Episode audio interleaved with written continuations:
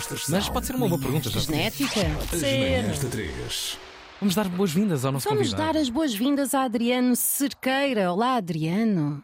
Bem-vindo, bom dia. Bom dia. Agora é que tem o microfone ligado. Não tem. Não tem. Será que vai ter? Não tem. Mas pronto, vou falando aqui um bocadinho sobre. Já está. tem. Agora sim, bem-vindo. O Adriano é jornalista de ciência e produtor do programa 90 Segundos de Ciência na Antena 1, ainda com esperança de vir aqui para a Antena 3. Daí Porque é sempre a subir. é sempre um, a subir. dois, Um, três. dois, três, depois há quatro, cinco que a malta nem ouve Para o falar. futuro. O livro do Adriano chama-se Eureka, as descobertas que mudaram a ciência. Obrigada por estares cá, Adriano. Obrigado eu. E obrigada pelo envio do livro. Gostámos. Podes enviar também o anterior, que também parece ser muito interessante, porque é que flutuam os os meus cereais. cereais. Dei uma vista é de uma olho. boa- um bom livro para Tiago Ribeiro. Isso já foi uma grande Enfim, foi uma cisão grande questão aqui. Sim, sim. Mas é a leite, densidade depois do corpo. Cereais, primeiro os cereais, depois o, le o leite. Quanto menor a densidade. Pronto, chega, vamos Não deixar é? o convidado Exatamente. falar. Pronto, sim, obrigada, Ana. Ah, Conta-me uma coisa. relativamente ao propósito deste livro, este livro ah, explana várias teorias e factos científicos que são considerados mais ou menos básicos, não é? Adquiridos pela comunidade científica, mas para nós, meros humanos, falhamos bastante. O teu intuito era acabar com a ignorância, porque não tens paciência para pessoas que não saibam o básico. Ah, antes de mais, queria só agradecer por estar aqui e dar um bom dia a, a vocês três. Se- não, não era, não era só, só por aí. ah, Mas- mas também, já agora. Sim.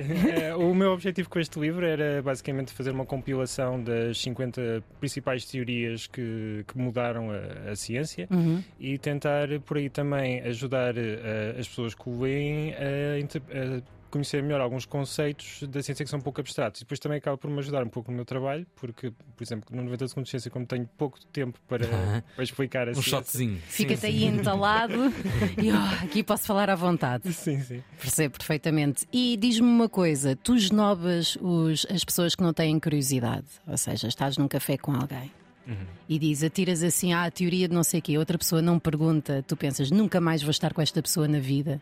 Não, não, não vou assim tão longe. até porque eh, eu acho que, apesar de haver um, um pouco a ideia que as pessoas não se interessam muito por ciência, eu acho que é até ao contrário. Acho que eh, as pessoas acabam por se interessar muito por ciência, achar curiosidade e querer saber estas coisas. Se E às vezes a- podem nem pensar no desígnio de que estão a pensar cientificamente, mas há Exatamente. uma problematização da vida, do dia a dia, das coisas que colidem com a nossa existência, que são ciência. Nós estamos a pensar ciência, estamos a divulgar ciência sem querermos. Exato, eu acho que todos nós somos um pouco cientistas, mesmo às vezes sem saber. Claro. Sempre temos assim uma ideia e vamos tentar colocar uma hipótese e ver o, o que é que sai dali, se se confirma a nossa hipótese ou não. Uhum. Eh, estamos a ser cientistas, porque a ciência é assim, é o método científico, que é uma coisa que eu também tento explicar no livro, que é, não, é, não são factos que aparecem do, do nada, do vácuo, são coisas que alguém tem uma ideia, faz uma experiência e verifica se essa ideia Uhum. funciona. E muito, muito hoje em dia tem-se falado sobre a credibilidade da ciência, não é? Que as pessoas dizem a ciência engana-se. A ciência eng- engana-se? Ou estamos a pôr a ciência num pedestal que tudo aquilo que a ciência diz é verdade? Que é que. Isso, isso são muitas camadas. Eu diria que eh, o erro faz parte da, da ciência. Quando Uhum. fazemos uma experiência, ela pode correr mal, ou po- podemos enganar no processo, ou pode não ser o resultado que queremos. Eu acho que o que acontece muitas vezes é, é, por exemplo, quando estamos a ver a, a ciência a acontecer em direto, como aconteceu durante eh, o desenvolvimento da- das vacinas do, Uhum. do, do Covid-19, Uhum. ou durante a pandemia, em que a informação ainda estava a chegar, e aí, pronto. Tivemos mais noção da falibilidade, se calhar. Exato, ou não é? seja, vimos eh, as hipóteses a serem testadas Exato. e, ok, afinal não, não, correu, não correu assim também, vamos voltar atrás e tentar testar novamente. E isso, se calhar, para, para o grande público é um pouco difícil de perceber quando tem aquela perspectiva do cientista de saber os factos todos, mas na verdade o cientista só chega aos factos depois de passar Claro. por todo este Claro. processo. É quase com a ideia de um caminhante, não é? Não é, não, não chega lá, não acorda num dia. Claro. Existe também, certamente, enganando esses cenários, caminho, claro. mas há um caminho e, há, e raramente há um cientista. Há sempre equipas, muita gente. É, a ciência em si é uma atividade muito plural, não é? Exatamente. Uhum. Uh, por exemplo, uh, tem-se falado muito nisso no- na questão dos prémios Nobel, é que normalmente só são atribuídos a duas ou três pessoas, mas estamos a falar de equipas que às vezes são centenas ou até milhares de, de outros investigadores que contribuíram, às vezes espalhados por todo o mundo, para estas descobertas e- Uhum. e, que- e para estes novos desenvolvimentos que, que às vezes originam os prémios Nobel. Uh, e acho que é, é importante reconhecer, reconhecer isso. Eu, no meu livro, também tento falar um pouco desses cientistas menos conhecidos e também às vezes cidadãos comuns que ajudaram a contribuir para o desenvolvimento da, da ciência. Nesta tua missão de um pouco traduzir a ciência para quem é mais leigo nestas matérias, diria que há um grande obstáculo hoje em dia que é uh, teorias da conspiração uh, Ah, sim, sim. mais ruidosas do que nunca sempre houve, não é? Sim. Só que hoje em dia juntam-se em comunidades um bocado mais barulhentas e dizem coisas como, já ouvi, uh, eu não acredito na ciência, como se a ciência fosse uma coisa, uma religião. Uma vá. religião, pois. E depois as teias que usam para dissipar essa. Claro, para disseminar. Essas- sim, sim, essas fake news essas- por claro, todo o claro, lugar. claro. É mais difícil hoje, ou seja, tal como o Tiago dizia, está muito entranhado no nosso dia a dia, mas por outro lado também se encontra uma resistência que não se encontrava sequer há algum tempo. Sim, eu acho que aí também é, um- é é aqui que entra o jornalismo de ciência, que, pronto, que é a minha, a minha parte, que é tentar des- desconstruir, desmistificar quando surge desinformação essas teorias da conspiração e tentar, lá está, trazer os especialistas e explicar eh, também o método, porque uma coisa é chegar a dizer não, isto não é assim porque é assado, mas isso as pessoas depois, ok, mas é esta pessoa está a dizer, com que base é que está a dizer? Sim, Então, se- se assim, explicar- isso é o que tu achas. Pois, é exatamente. a verdade. Exatamente.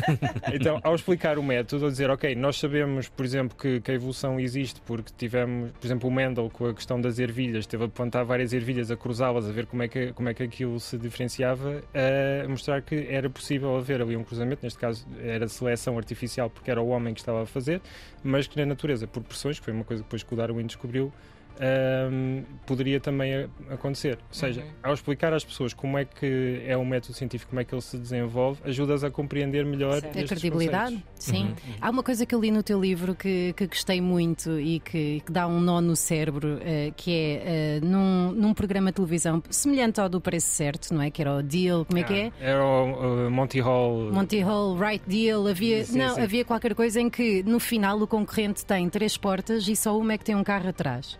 Então o concorrente escolhe primeiro a porta a ser aberta, erra. E depois o apresentador, a equipa, diz assim: Que porta é que queres? Como é que é? Explica lá. Ah, Não, uh, não era assim, eh, são três portas sim, e atrás delas está um carro. E tu escolhes, por exemplo, a porta A, B e C, eh, tu escolhes a porta A. sim. Depois o apresentador vai-te abrir a porta C. E depois a questão é: se mudares para a B. A C não tem nada.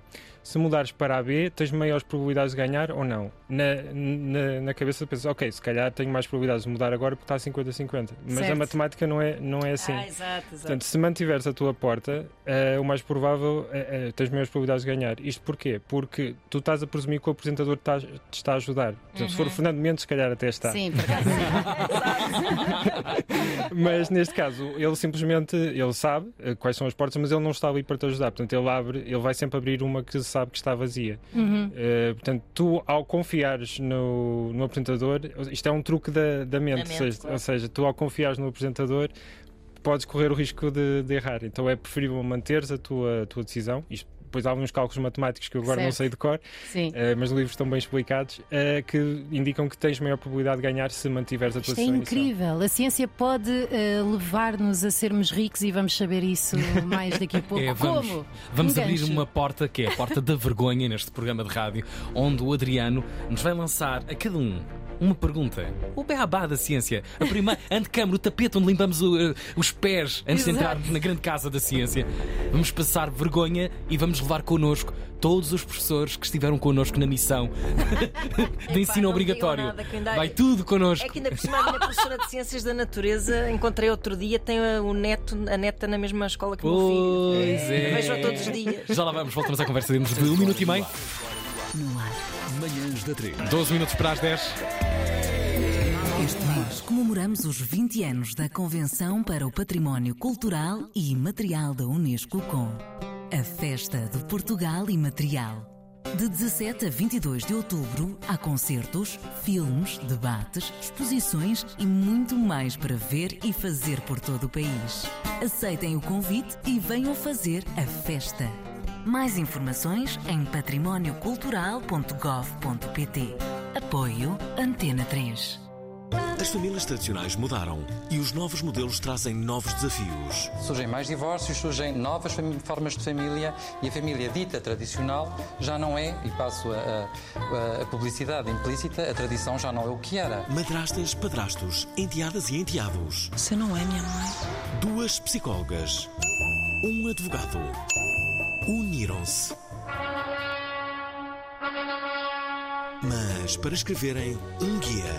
Esta quarta-feira, A família disfuncional da Provaral vai estar à escuta Você quer que eu te aceite de volta, não, né? às 19 horas na Antena 3. Funcional programa da Rádio Pública Portuguesa com Fernando Alvim. Para já, notas do trânsito, rotunda da Boa Vista, devido à queda de uma árvore de grande porte, o trânsito bastante condicionado à passagem pelo local ao longo desta manhã toda. Também cenário complicado na VCI, sentido a Rábida Freixo. Há um acidente junto ao nó da A3, marca muita demora. E na capital portuguesa, atenção para a Estrada Nacional 250, acidente em Louros, junto ao Hospital Beatriz Ângelo. Demora à passagem nos dois sentidos. 821 0101, linha gratuita para troca de informações de trânsito da RTP. Manhãs da 3. Acordar cedo. Também não é para nós. Já agora, o livro de Adriano Cerqueira, que é o nosso convidado, chama-se Eureka, as descobertas que mudaram a ciência, mas ao que parece o grito Eureka é falso.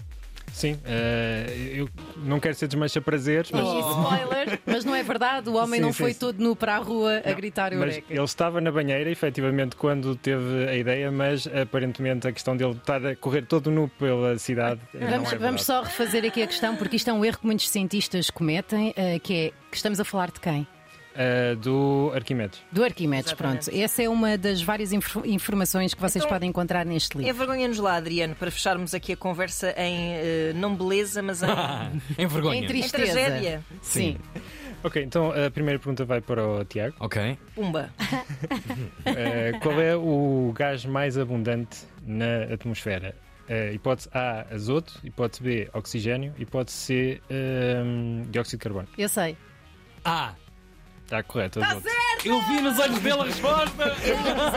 E porque hesitou É na o terceira? Já. metano. Sim, sim. A terceira. Olha, se fôssemos Açores era um metano. Pois Com as é, vacas. Exatamente, exatamente. Mas espera, agora não podemos olhar para o Adriano. Sim, Eu não sim. vou Não, não, olhar. não. A próxima Vai, é para vai, quem? vai, Para vai. mim é para a Ana. É para ti, Joana. Ok, então vá, não vou olhar. Eh, qual é a idade do universo? Eh, 20 mil milhões de anos, 13,5 mil milhões de anos ou 4,5 mil milhões de anos? Pensa em ti. Joana. Pensa em ti, Joana. A Tá certo. segunda. Está certo. Mas olha, vamos dizer, ninguém diz. Nada, Tá nada. Está ótimo. Cabeça então. A cabeça está Nós ótima. te- Não, este universo está, está muito estragado. E vemos isso todos os dias. Não, isto também é Agora- uma teoria que eu achei que a primeira não ia estar certa. Ah. A terceira também não, porque há bocado, nananã, então fui para a segunda. Eu vou errar agora. Agora é a terceira, vais ver. Ok, esta por Não acaso. posso olhar, não é? Esta é uma informação que está no livro, portanto, se, se leste já sabes. Não Ana. li, não li. Não li porque é assim. Falta. Não li, passei os olhos. Não, fui eu que levei o livro para casa. Pois foi. Sim. Se a gente distribui assim um livro por cada um de nós e calhou às Vai, Adriano. vai ser horrível. Então, eh, qual é que foi a primeira célula eh, observada ao microscópio? Uma célula de cortiça, uma célula de abacate ou uma célula, eh, um glóbulo vermelho? Eh, vou dizer que foi uma célula de cortiça. Está certo? Equipa! Esta cortiça! Também dava para perceber porque era a hipótese mais estapafúrdia das três. Pá, incrível, incrível. Pá, esta equipa pode Grande chumbar momento. no Exame Nacional de Rádio, mas de ciência está dentro. Palmeirinho, convida-nos. Convida também, o, Chupa! convida também o Adriano Cerqueira, que ele é jornalista de ciência e produtor do programa 90 Segundos de Ciência. Oi, são Antena programa na 1. Antena 1. Comprem este livro, Eureka, as descobertas que mudaram a ciência. Sejam pessoas interessantes, não falem só de futebol. É pá, sim, e é um livro interessante até para discutir à mesa, com a família, trocar, brincar, É isso, é com a leveza que também merece o conhecimento da, da ciência. E com ilustrações a do leveza, Ricardo Galvão. Vamos mandar aqui também esse shout out. Um. Esse shout-out. Sim, sim, eh, fantásticas ilustrações. É Eh, isso. São é poucas. Queria Pois, mais. eu também queria mais. Mas é paga ao Foi- metro. foi- Obrigada, Adriano. Obrigado, Adriano. Obrigada.